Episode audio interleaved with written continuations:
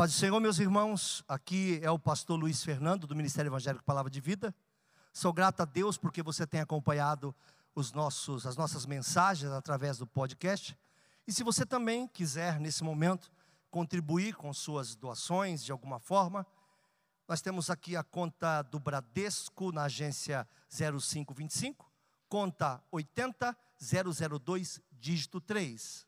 Ou no Santander, agência 0174, conta 13002611, dígito 2. E o CNPJ do Ministério é 03 742 978 mil ao contrário 17. Muito obrigado pelo carinho. Deus te abençoe. Fique em paz. Lucas 4, versículo 1. Eu vou ler tudo de novo. Preciso. E vou tirar apenas alguns pontos. E Jesus, cheio do Espírito Santo, voltou do Jordão e foi levado pelo Espírito no deserto. Em outra versão diz: foi guiado pelo Espírito ao deserto. Olha que começa. Eu quero falar sobre o processo da fé. O processo para extrair a fé de uma pessoa. Primeira coisa, cheio do Espírito Santo. E você imagina que uma pessoa cheia do Espírito Santo fará proezas, fará coisas grandes, fará coisas maravilhosas, e ele vem empolgado, e ele vem feliz, e ele vem cheio, e o próprio Espírito Santo pega na mão dele e diz assim: todo cheio tem que aprender a ser guiado.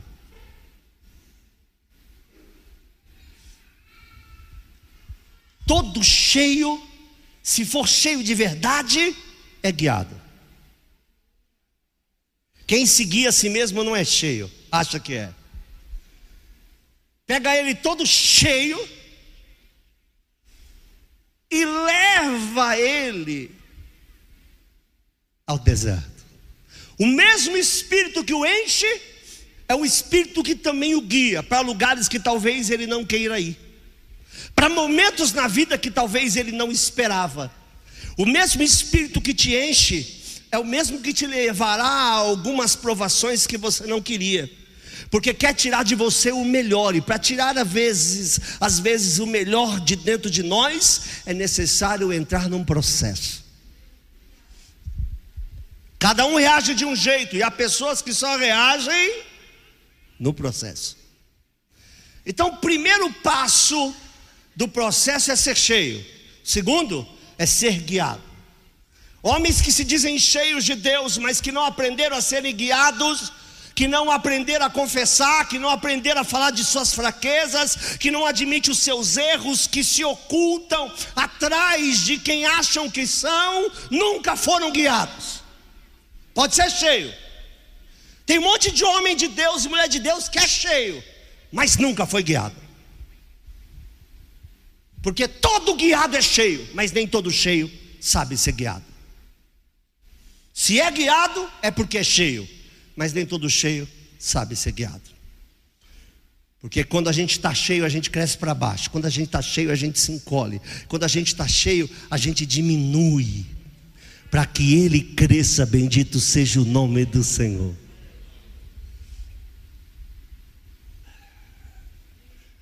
Versículo seguinte: 40 dias foi tentado pelo diabo, e naqueles dias não comeu coisa alguma, e terminados ele teve fome. Segura aí, Tiagão. Estava cheio de Espírito Santo, foi guiado pelo Espírito Santo, mas quem ficou com ele de tutela foi o diabo. Cheio do Espírito Santo, guiado pelo Espírito Santo, atormentado pelo diabo. Alguém diria: Isso não combina, isso não é de Deus, essa aprovação é do diabo. Deus não faz assim. Fez, encheu do Espírito foi guiado pelo Espírito, mas foi atormentado pelo diabo. Para quê? Para saber o que estava no coração dele, ele mesmo vai citar isso. Às vezes nós somos provados para saber quem somos. Me diga você, Deus não sabia que Abraão daria o seu filho? Sim ou não? Deus sabe tudo, sim ou não? Deus sabia que Abraão tinha coragem de dar seu filho. Quem precisava saber era Abraão. Então você não é provado para aquilo que Deus já sabe. Deus é provado para que você saiba aonde você está, quem é você e onde está a sua fé. Qual é o nível daquilo que você acredita? Se você hoje acredita que Deus pode fazer tudo o que Ele pode fazer, por isso a fé precisa ser colocada em tudo e em todos, em todo momento, em todo lugar e em todo tempo, até mesmo na provação, até mesmo para saber ser tentado. Jesus não usou outra coisa que não a fé. Jesus não falou outra coisa que não fosse palavra de Deus.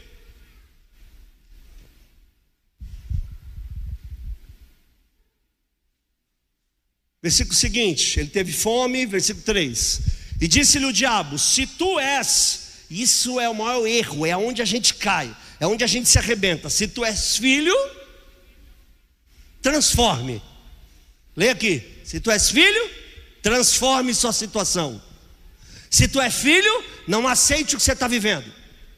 Se tu é filho, peça para Deus mudar, ou então mude você. Essa é a tentação do diabo, a primeira tentação do diabo colocar indignação, colocar um senso de injustiça. Eu sou filho, por que é que eu vivo isso? Se eu sou filho, porque eu estou passando isso? Se eu sou filho e sou fiel, por que, que eu estou me sobreveio em todas essas coisas? E o diabo fica no teu ouvido: tu é filho e está passando isso, tu é crente e está passando isso, tu é servo e está passando isso. Para que servir a Deus então? Não, não, é o contrário porque eu sou filho, eu consigo passar todas essas coisas sem perder a minha dignidade, porque eu sou filho, eu passo o que eu tenho que passar, porque o Senhor é comigo e vai adiante de mim, porque eu sou filho, eu vou suportar tal qual meu mestre um dia suportou. As coisas estão invertidas, os valores estão invertidos. Há uma indignação. Por que eu estou passando isso se eu sou fiel? Não, não, você está passando isso porque é fiel. Todo cheio, meu irmão, vou te falar. Se você não sabe que é uma deliciosa provação, quero te dizer que provação é um verbo. Tem o eu, tem o tu, tem o nós e o vós. Vai chegar em você em algum momento. É verbo conjugado. Por algum motivo é. Não de balde. O Senhor não perde tempo brincando com o tempo, Ele é o Senhor do tempo. Se você está passando alguma coisa que você não queria passar, fica tranquilo. Em vez de gemer, pergunte, adore, glorifique, use a palavra, porque você é filho e até o diabo admite que quem é filho pode transformar histórias, não precisa transformar a sua história. Apenas acredite na história que Deus escreveu para você e vá em frente, tu, porém, vai até o fim. Jesus lhe respondeu dizendo: Está escrito, nem só de pão viverá o homem, mas de toda a palavra que sai de Deus. Pô, ele estava com fome. E muito engraçado que o diabo apareceu, né, quando ele estava com fome. Vocês conseguem entender isso ou não? Vou repetir diabo apareceu quando ele estava com fome. A Bíblia diz no versículo 2: terminando, ele teve fome. O diabo não aparece quando você não precisa de algo. Mudo e amplifico. O diabo não aparece quando você não precisa de alguém. Cuidado.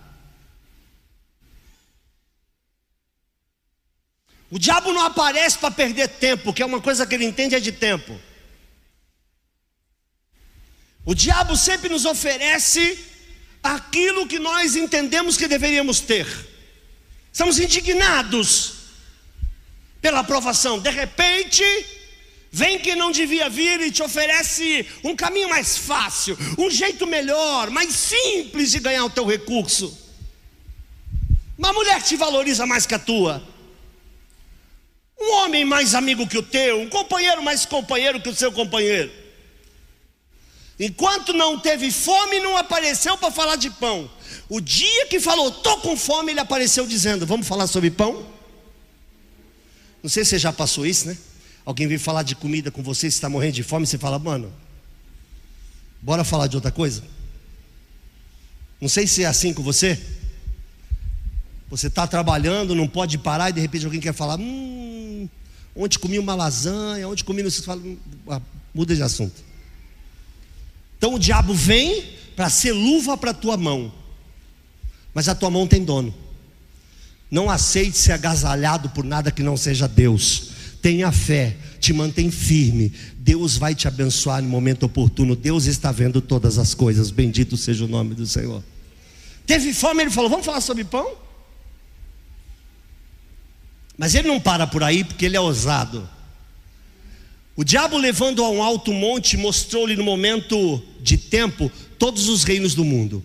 Hoje eu só vou falar sobre parábola, tá bom, gente? Vou dar uma de doido aqui. Vou pregar um monte de parábola dentro das parábolas. Aí, endoidou de vez o cara. Mostrou para ele todos os reinos do mundo e disse assim para ele: Dá-te-ei todo esse poder e sua glória, não só o poder, mas a sua glória. A glória que advém de um poder. Se porque a mim me foi entregue e eu dou a quem eu quero. Versículo seguinte. Portanto, se tu me adorares, tudo será teu. Agora ele vai para uma outra área. Ele viu que comida não ia resolver. Não era uma questão de provisão. Era uma questão de vaidade. Então ele tenta atacar na vaidade, tentou no pão, tentou na comida, agora ele ataca na vaidade. Por que é que o Espírito de Deus te trouxe para cá? Por que é que o teu pai te permite ficar quatro dias, 40 dias assim? Por que, que ninguém está aqui para te acudir, só eu? Então vamos inverter as coisas. Eu ganhei algo que eu te dou. Tudo que eu tenho, eu te dou. Porque eu apenas quero ver teu pai sangrar. Eu apenas quero ofender o seu pai. Se você se prostrar, te dou o reino e te dou a glória do reino.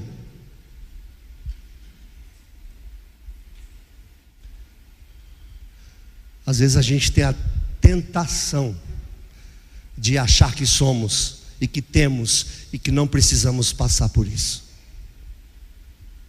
Não preciso passar por isso. Olha, eu não tenho que passar por isso. Olha, Deus sabe o que faz e como faz. Se você está na escola, meu irmão, senta no teu banquinho, pega a caneta e o papel e aprende. A pior coisa para um homem provado é ele repetir muitas vezes de ano, porque recomeçará a sua prova quantas vezes for necessária, até que Deus o leve ao outro lado. Bendito seja o nome do Senhor. E só a fé faz isso. Passe sua aprovação acreditando no que Deus vai fazer. E vou te dizer, estou aqui hoje, eu não falo assim de mim mesmo, que eu sou um Luiz Zé qualquer, um Luiz qualquer. Mas hoje eu quero estar aqui como profeta e dizer para você: Deus vai fazer. Resista mais um pouquinho que há de vir virá e não tardará. Resista, tu, porém, não esqueça disso jamais. Resista, vai até o fim. Não desista, insista. Resista ao diabo e ele fugirá de vós. Não tenha medo, ele não tem o poder que ele está dizendo para você que tem. Não vai acabar com a tua vida, não vai acabar com a tua família, não vai acabar com a tua saúde, porque a sua vida pertence a Deus e você está escondido com Cristo em Deus. O Senhor jamais abre mão de você, porque pagou por você um alto preço. Continua, anda mais um pouco, e a surpresa de Deus virá para você.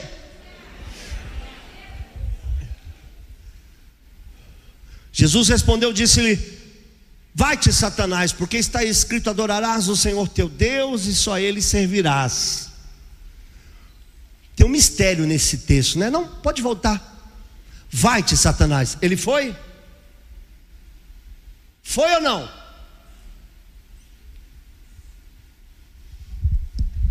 Lidar com o diabo é uma questão de resistência, não de palavras mágicas, viu? Eu te repreendo em nome de Jesus. Repreende e repreende, e repreende, e repreende, e repreenda uma outra vez, e repreenda uma outra vez, até que ele fuja de você vai se ausentar, talvez por algum tempo. Jesus respondeu, disse-lhe: Vai de Satanás, porque está escrito: Adorarás o Senhor teu Deus e só Ele servirás. Eu podia ficar pregando aqui só aquela parte que ele ofereceu reino e glória. Ele tinha reino, mas não tinha glória. Mas em outro momento a gente fala sobre isso. E Jesus respondeu, disse: Vai de Satanás, porque está escrito: Adorarás o Senhor teu Deus e só Ele servirás. Pode passar. Levou também a Jerusalém e pôs sobre o pináculo do templo e disse: Se tu és filho de Deus, lança-te daqui para baixo. Quer dizer, se exiba no poder, mostra o poder que você tem. Quantos homens de Deus, eu não tenho como pregar isso para vocês agora, eu peço perdão, mas quantas igrejas fecham, quantos homens de Deus se arrebentam, quantos homens de Deus estão parados no caminho, quantos pastores pararam, porque caíram nessa tentação de achar que o poder que lhe era emprestado era dele. Quantos se arrebentaram, foram tão usados por Deus até o momento em que acharam que virou uma simbiose, que eles e Deus eram um só. Deus não divide glória com ninguém.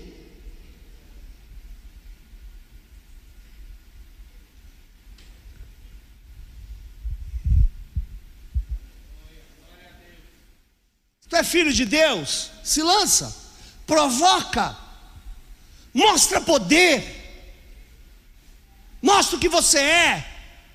Jesus responde. Eu estou me detendo demais aí, não vou nem pregar sobre isso, bota fé. Porque está escrito: mandará aos seus anjos acerca de ti que te guardem, e que te sustenham nas mãos, para que nunca tropeces com teu pé em alguma pedra. E Jesus respondendo disse-lhe: Dito está, não tentarás ao Senhor teu Deus. E acabando o diabo toda a tentação, preste atenção. acabando o diabo toda, não vai sobrar nada. Toda a tentação ausentou-se dele por algum tempo. Por isso que o diabo volta para ver se a casa está vazia, para ver se existe lugar. Por isso que aquele desejo que você tinha, que você disse para todo mundo que Deus tirou, ele voltou e você não entende porque ele voltou. Não é o desejo que voltou, mas aquilo que provocava desejo voltou para ver se encontra no teu coração um espaçozinho outra vez. Mas preciso passar porque eu não quero pregar sobre isso. Versículo 14. Terceiro passo do processo. Primeiro, cheio Segundo, guiado. Então, pela virtude do Espírito, voltou Jesus para Galiléia e a sua fama correu por todas as terras em redor. Ele foi cheio, foi guiado, mas voltou no poder. Glorificado seja o nome do Senhor. Depois dessa aprovação, depois do que você está vivendo, o poder de Deus virá sobre ti de uma maneira sobrenatural, a qual você jamais imaginou. Você pode aplaudir, glorificar o Senhor por algum momento?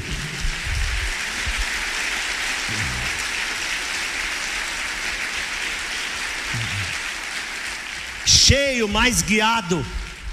É igual unção, meu irmão. Esse negócio de ser cheio e não ser guiado, tem muita gente insubmissa, que não aceita o senhorio do próprio Senhor. Existem pessoas impastoreáveis. Tem pessoas que não são desigrejadas. Elas só nunca tiveram em nenhuma igreja. Elas só se assentam. Elas não aceitam estar debaixo de tutela. E o próprio Senhor Jesus nos ensinou que é necessário ser guiado. Quem diz estar nele tem que andar como ele andou. Glorificado seja o nome do Senhor. Tudo isso é um processo. Ser cheio é um processo, ser guiado é um processo, ser provado é um processo e voltar com poder é o final do processo. Glorificado seja o nome do Senhor. Eu, eu uma vez citei numa pregação eu acho que citei aqui, foi aqui, se a minha memória não falha, que um monge, ele está olhando por uma janela, então ele chama São Tomás de Aquino e fala: São Tomás, tem um monte de vaca voando. São Tomás de Aquino vem, olha pela janela e não vê as vacas voando. O monge dá uma risadinha e diz: Eu não acredito que você imaginou que ia ter vaca voando.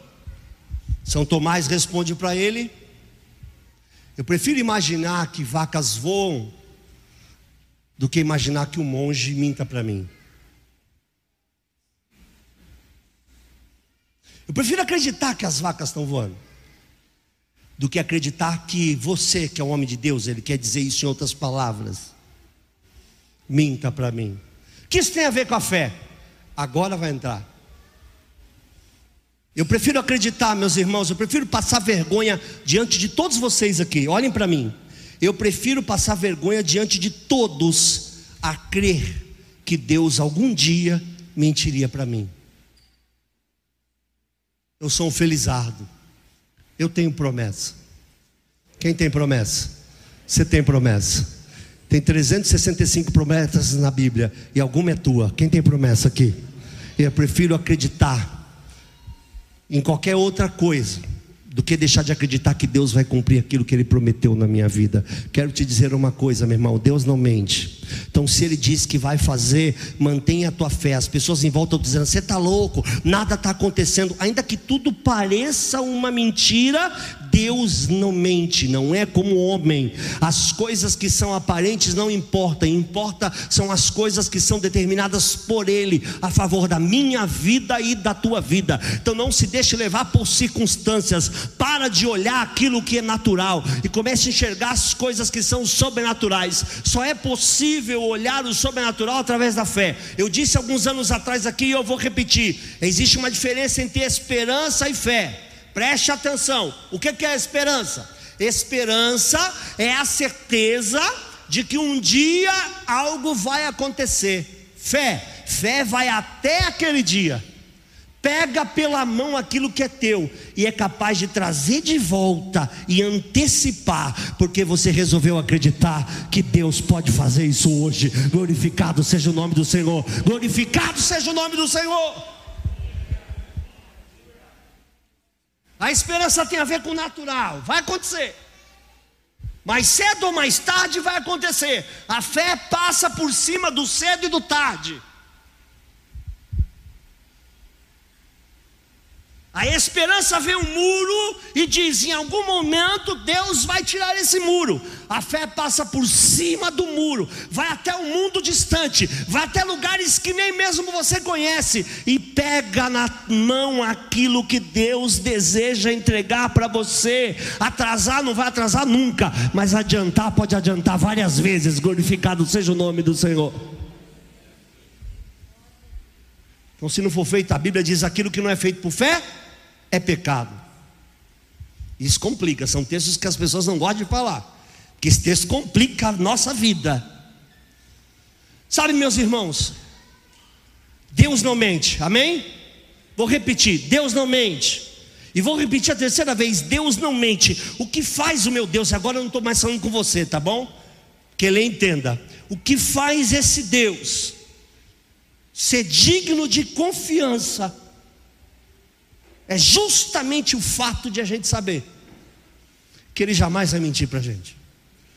Por isso eu confio que até promessas na minha vida e na tua que parecem impossíveis, e nós olhamos e não as enxergamos, Deus vai fazer, Deus vai trazer, Deus vai chamar à existência as coisas que não existem para contemplar a sua própria palavra. A palavra dele não volta vazia. O que faz o nosso Deus ser diferente de todos os outros é que Ele não traz o nosso amor em sete dias. Ele diz assim: Vou trazer no tempo em que eu te preparar e você tiver preparado para ser abençoado. Nem um dia antes, nem um dia depois. Agora mude, lute, acredite no que eu estou fazendo. Passe pelo processo e a bênção vem muito mais rápido do que você acredita. Deus não mente. E o que me deixa feliz é saber que ele não tem a capacidade de mentira. Por isso, quando for orar, meu irmão, ore com fé e não tenha vergonha de perguntar as coisas para Deus. Lembra Gideão? Eu gosto muito de Gideão. Gideão é meio doido. Então parece que nós temos algum tipo de ligação, eu e ele. Em uma parte de Gideão só, tá? Que lá na frente. Hum, Deus vem até Gideão em uma teofania, o anjo do Senhor se aproxima de Deus. Na verdade, não foi Deus, foi um anjo. Se aproxima até de Deus e fala assim: O Senhor é contigo. O que, que você faria se um anjo vem até você e fala: O Senhor é contigo? Ah, eu me jogaria no chão, glorificava, chorava. Eu quero morrer, me leva, me leva. Gideão virou para o anjo e falou assim: Se o Senhor é conosco, por que nós estamos passando tudo isso? Ele não duvidou, ele perguntou. Foi fé, teve fé e coragem. Então, ter fé não é ser simplesmente uma pessoa que não tem coragem de falar com Deus. Ter fé é ter coragem de falar com Deus. Deus, me ensina o processo, me faz passar, me mostra o caminho. Qualquer um tinha se jogado no chão. Ele virou para o anjo e falou: Se Deus é com a gente, se o Senhor é com a gente, por que, é que nós estamos passando isso? Em outras palavras, se fosse no dia de hoje, que não é, diria assim: é, se é com, com a gente, a gente está passando isso, se não fosse, estava tudo morto. Né? Agora me diz se o diabo não põe isso no teu coração às vezes. Ser crente desse jeito, ser fiel desse jeito, Deus é contigo desse jeito, cara abre lá a, a carteira dele, tá duro, tá quebrado, tá cheio de conta. Aí já vem o diabo. Às vezes usa um parente. Trabalhou a vida inteira para o Senhor para passar isso? Pois é, irmão, Deus não é dinheiro.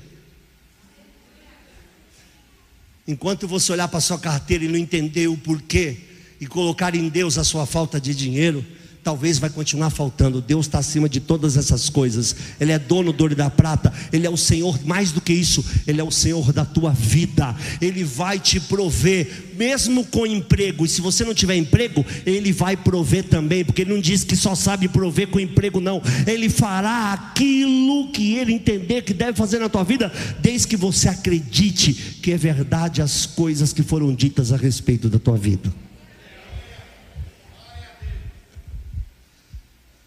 Bom, irmãos, o tempo se passou. Vamos entrar na palavra. Mateus capítulo 19.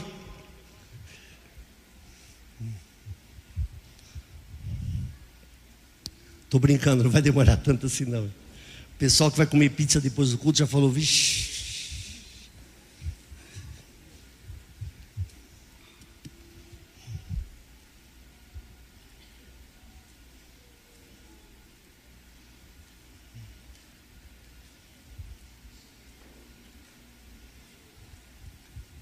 Eu vou só a partir do versículo 20.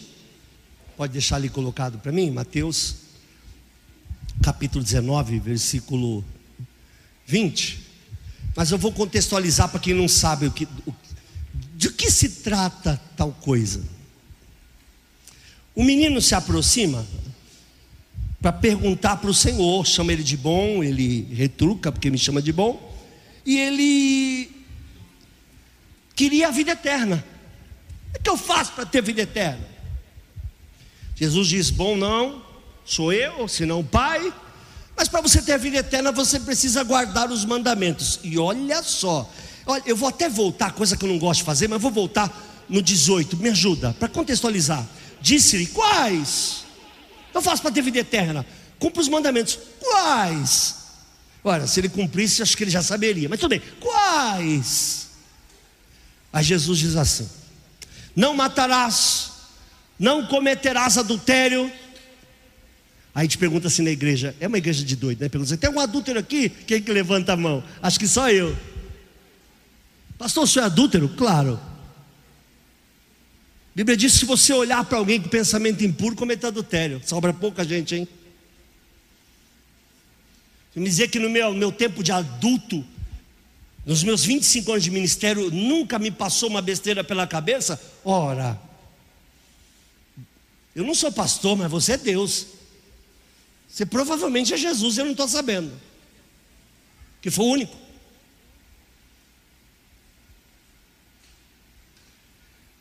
Não matarás, não cometerás adultério, não furtarás, não dirás falso testemunho Honra teu pai e tua mãe. Esse é bravo, hein? Oxi. Tem pai pensando assim. Hum. E amarás o teu próximo como a ti mesmo. Esse é quase impossível. Ou você faz? Você olha o próximo e fala: Quer saber? Te amo igual me amo. Para arrumar isso no casamento já não é uma coisa fácil, né, Deise? Dentro do casamento. Olha o que o jovem responde. Tudo isso eu faço desde a minha mocidade. O que, que me falta ainda? Olha o garoto, olha o naipe da criança.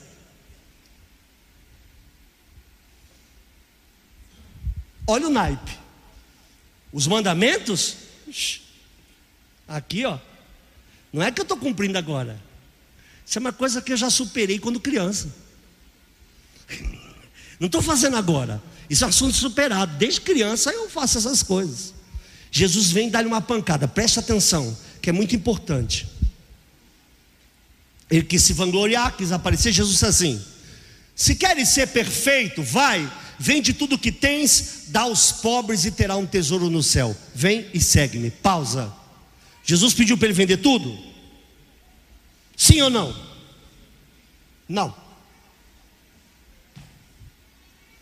Todo mundo diz isso, engraçado, mas vamos ver o texto de novo? Jesus disse: Se queres ser perfeito, Jesus pediu para alguém ser perfeito? Se queres ser perfeito, entenda a picardia, entenda a ironia e a palavra séria.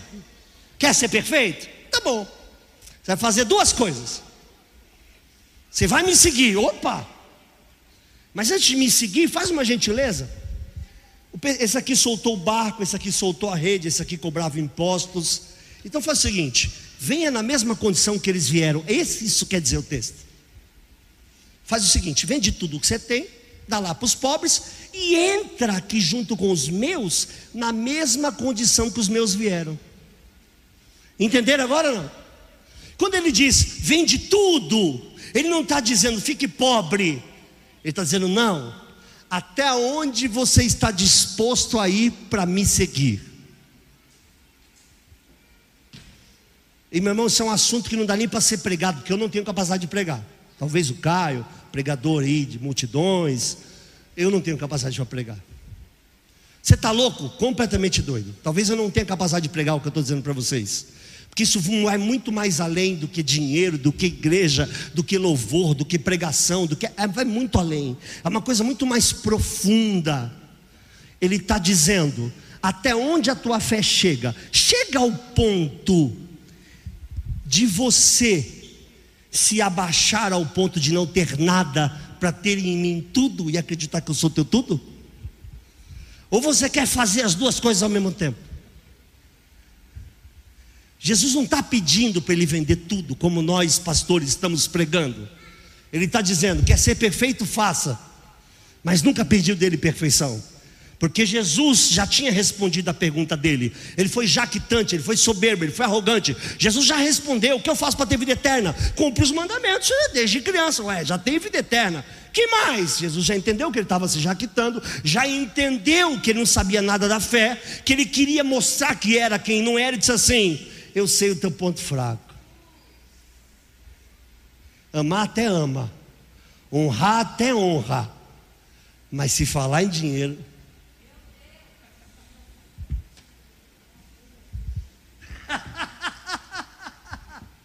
Eu sei quem é você, antes mesmo que você abra a boca. Pregar, prega, cantar, canta. Mas se falar em dinheiro, Ele quis dizer: quer ser meu discípulo? Entra na fila e passa pelo processo.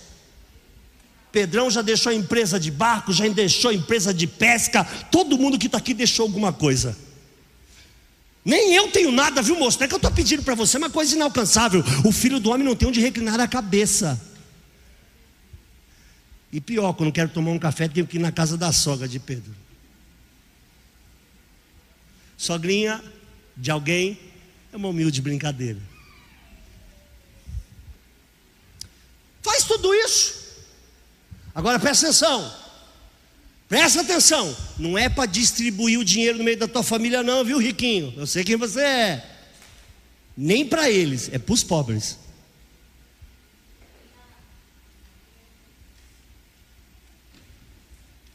Ele quis dizer até onde você está disposto a crer. Toca no ponto fraco. Versículo seguinte: O jovem, ouvindo essa palavra, retirou-se triste, porque possuía muitas propriedades. Aí acontece uma revolução no meio dos discípulos, que eu não terei tempo de ministrar tanto, mas eu queria conversar um pouco com vocês. Versículo seguinte. Disse então Jesus aos seus discípulos: Em verdade vos digo que é difícil entrar um rico no reino dos céus.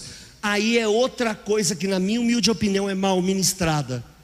Que as pessoas estão achando que são pessoas que têm dinheiro, são ricas ou milionárias. Não é disso que Jesus está falando.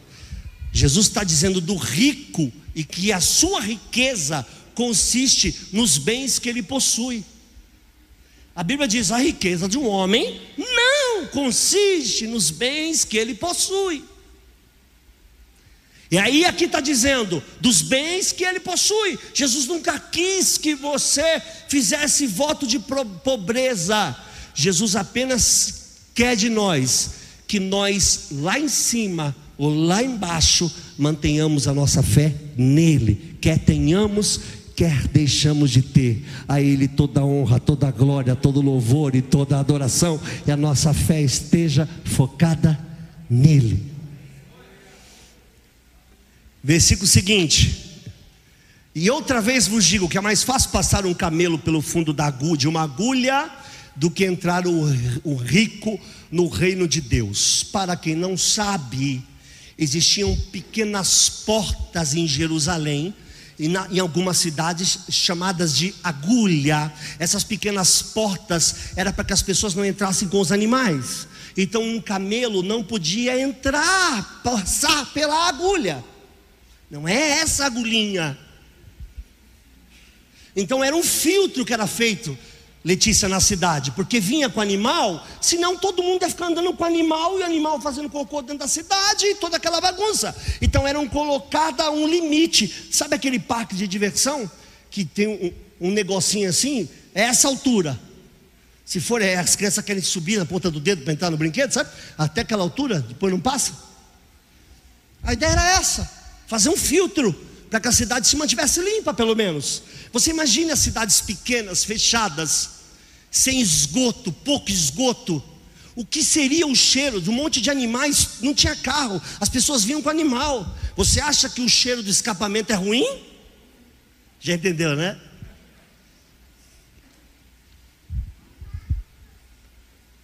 Continue, por favor. Seus discípulos, ouvindo isso, admiraram-se muito, dizendo: quem poderá, pois, se salvar? Isso intranquilizou o coração deles, não é? Quem é que vai se salvar? Sobra quem? Continue. Jesus olhando para eles disse-lhes: Aos homens é isso impossível, mas a Deus tudo é possível. Não é uma questão de coisas, não é uma questão de ter, é uma questão de ser. Seja para Deus, salvação eterna vem do Senhor. Aleluia! Pela graça sois salvos por meio da fé. Isso não vem de vós, é dom de Deus. Não vem por obras para que ninguém se glorie. Eu, eu, atendi um rapaz na padaria Rei do Trigo há um tempo atrás, saiu de uma igreja e falou assim: Eu praticamente com meu dízimo sustentava a igreja lá. Eu digo: Esse é o seu problema, achar que você é quem você não é. Seu dízimo não sustenta a igreja, porque uma pessoa que vende chup-chup, geladinho, seja o que for, e ganha cem reais e traz dez não fez nada além do que você fez com cinco mil ou dez mil. Quem sustenta essa obra é o Senhor. Enquanto você tiver isso no seu coração, vai ficar mudando de igreja em igreja. Você não é quem você acha que é.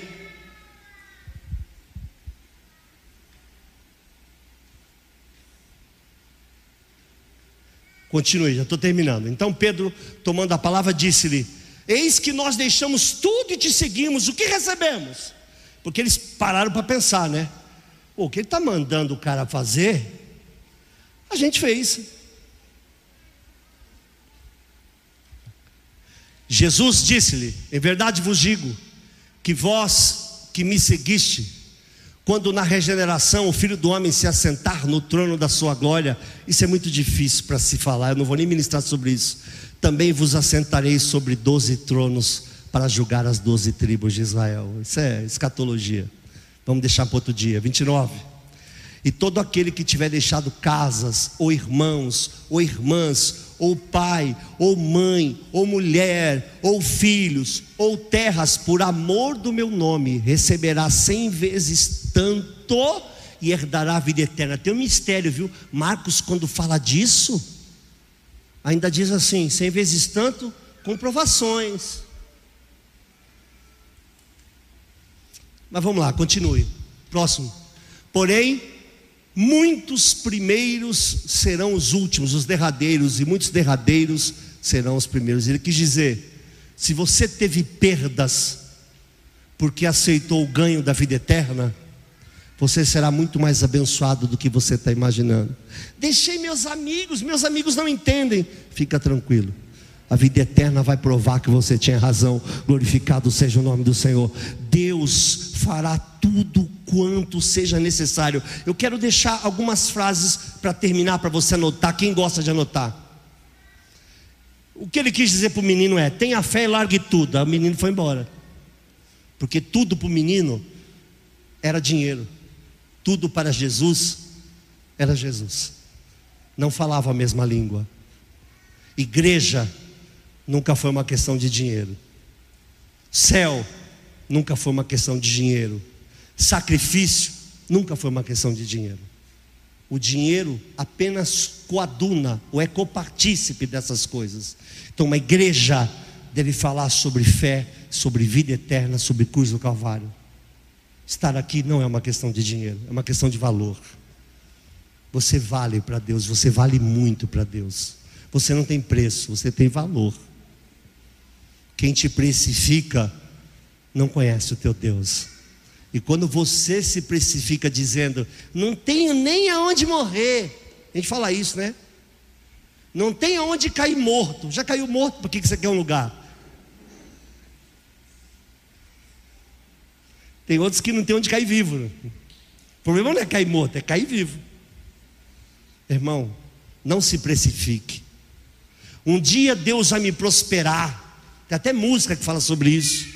Eu estava quebrado, eu estava na pior, Deus me levantou. Não se precifique, se dê valor.